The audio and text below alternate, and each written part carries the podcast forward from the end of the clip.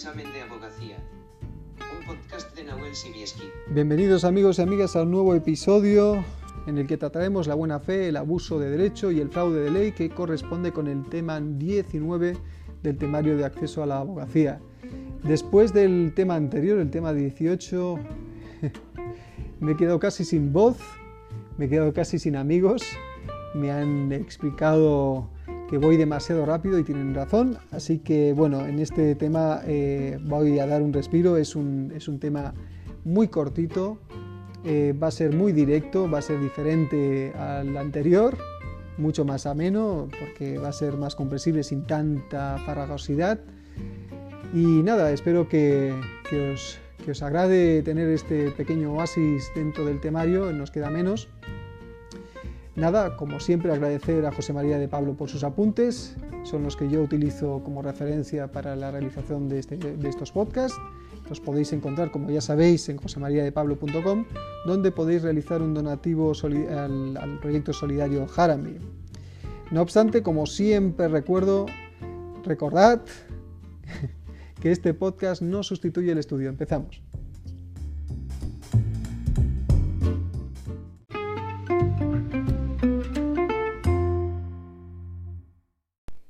En este podcast trataremos, como hemos comentado en la introducción, la buena fe, el abuso de derecho y el fraude de ley.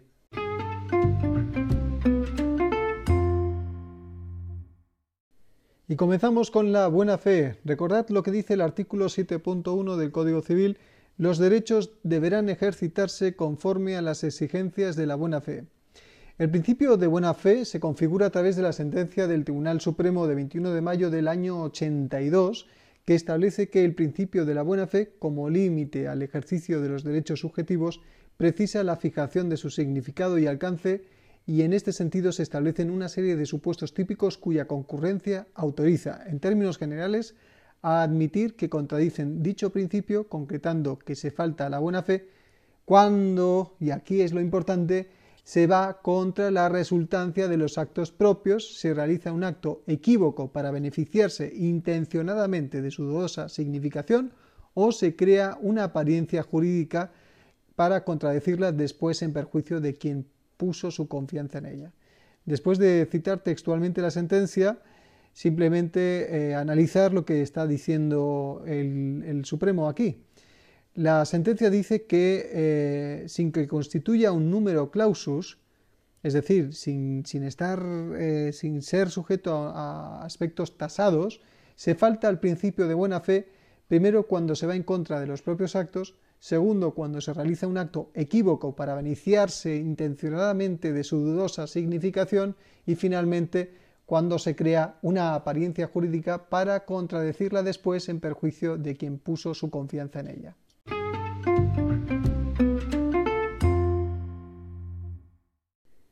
El abuso de derecho.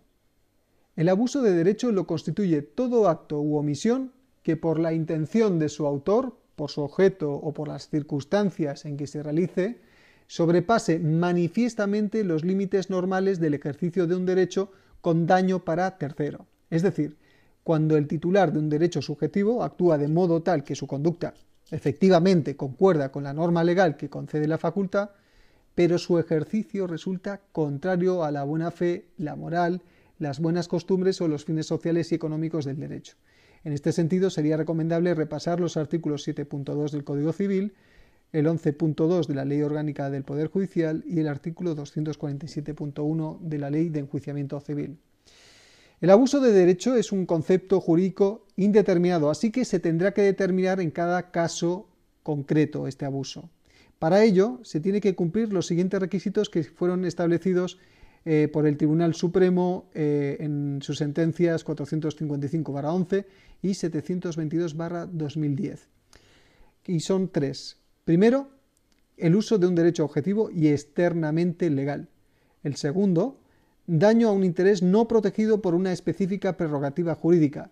Y el tercero, la inmoralidad o antisocialidad de ese daño animus nocendi, que se conoce en, latín, en latinajo típico, ya que qui jure suo utinur neminem la edit, es decir, quien ejerce su derecho no daña a nadie.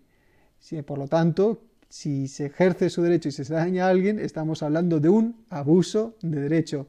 Y gracias por, por escucharme estos latinajos que seguramente los reproduciré en un futuro como abogado.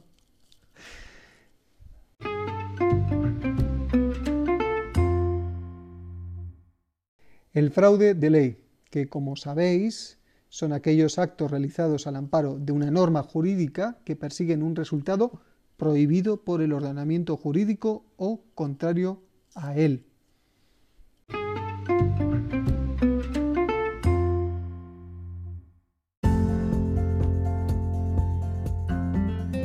En este episodio hemos visto que se falta el principio de la buena fe cuando se va en contra de los propios actos cuando se realiza un acto equívoco para beneficiarse intencionadamente de su dudosa significación y cuando se crea una apariencia jurídica para contradecirla después en perjuicio de quien puso su confianza en ella.